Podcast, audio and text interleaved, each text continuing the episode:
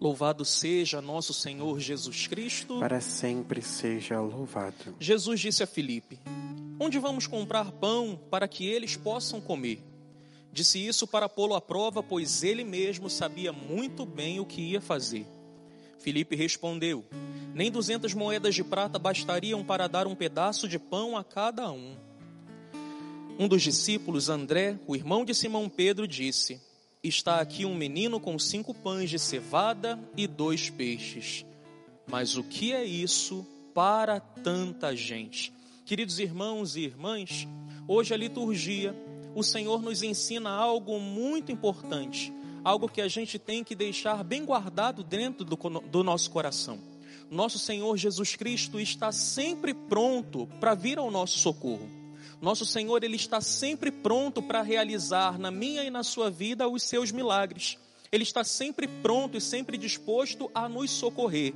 Mas preste bem atenção: nosso Senhor não entra com o milagre enquanto nós não esgotamos tudo aquilo que nos é possível fazer. Nosso Senhor, ele não entra com o impossível enquanto o nosso possível não se esgota. É preciso que antes nós façamos a nossa parte, nós esgotemos todas as possibilidades para que aí sim nosso Senhor entre com o milagre. Enquanto a gente não se esgota, enquanto a gente não trabalha, enquanto a gente não se mexe, enquanto a gente não zera todas as possibilidades, nosso Senhor não intervém. Não adianta nada que eu e você, diante de alguma necessidade, diante de alguma situação onde a gente precisa de uma resolução, não adianta nada que a gente se assente sem fazer a nossa parte, cruze os braços e fique esperando que o Senhor faça alguma coisa em nosso favor. Ele não fará enquanto a nossa parte não, foi, não for feita. Ele não vai multiplicar enquanto a gente não entregar o que a gente tem.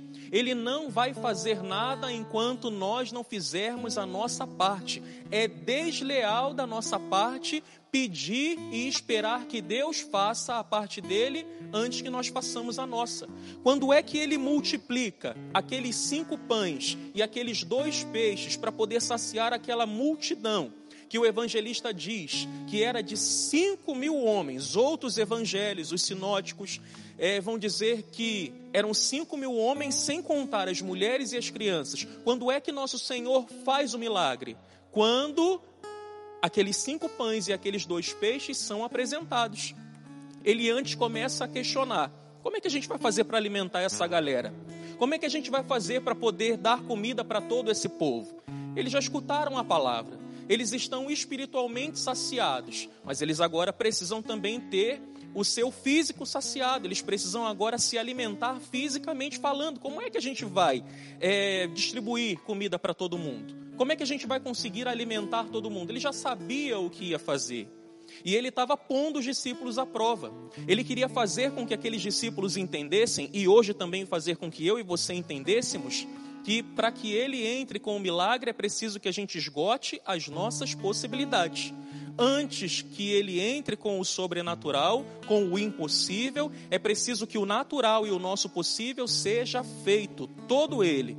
Lembra lá daquela nossa famosa passagem da mulher do fluxo de sangue, da hemorroísa, do capítulo 5 do Evangelho de Mateus, mais precisamente, lá no verso 25, a partir do verso 25 do capítulo 5 do Evangelho de Marcos, do Evangelho de Marcos, capítulo 5, verso 25, diz o evangelista que aquela mulher já tinha feito tudo aquilo que lhe era possível. Ela já estava sofrendo há 12 anos com aquela doença ela já tinha procurado muitos médicos, ela já tinha gasto tudo aquilo que ela tinha e mesmo assim o seu problema não se resolvia. Foi aí que depois de muito tentar, de muito buscar, de esgotar as suas possibilidades, que aquela mulher entende: agora eu vou para o médico dos médicos, agora eu vou para aquele que é a fonte de toda a cura e de todo o amor.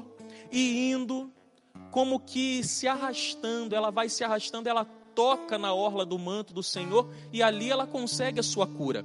Ali ela consegue que o seu impossível se tornasse possível, mas isso só acontece depois que ela esgota as suas possibilidades. Talvez hoje, eu e você, diante de uma necessidade urgente, nós precisamos parar e pensar: Eu já pedi tanto ao Senhor para fazer e ele ainda não fez. Por que será que o Senhor ainda não fez? Tenha a coragem de refletir sobre isso e tenha a coragem de se perguntar: por que é que o Senhor ainda não interveio? Por que é que o Senhor ainda não fez? Será que ele não fez porque ainda há algo que eu possa fazer? Será que o impossível ainda não aconteceu porque coisas que me são possíveis eu ainda não fiz? Tenha a coragem de se perguntar. E se o Senhor ainda não fez porque você não se mexeu, é hora de você se mexer também.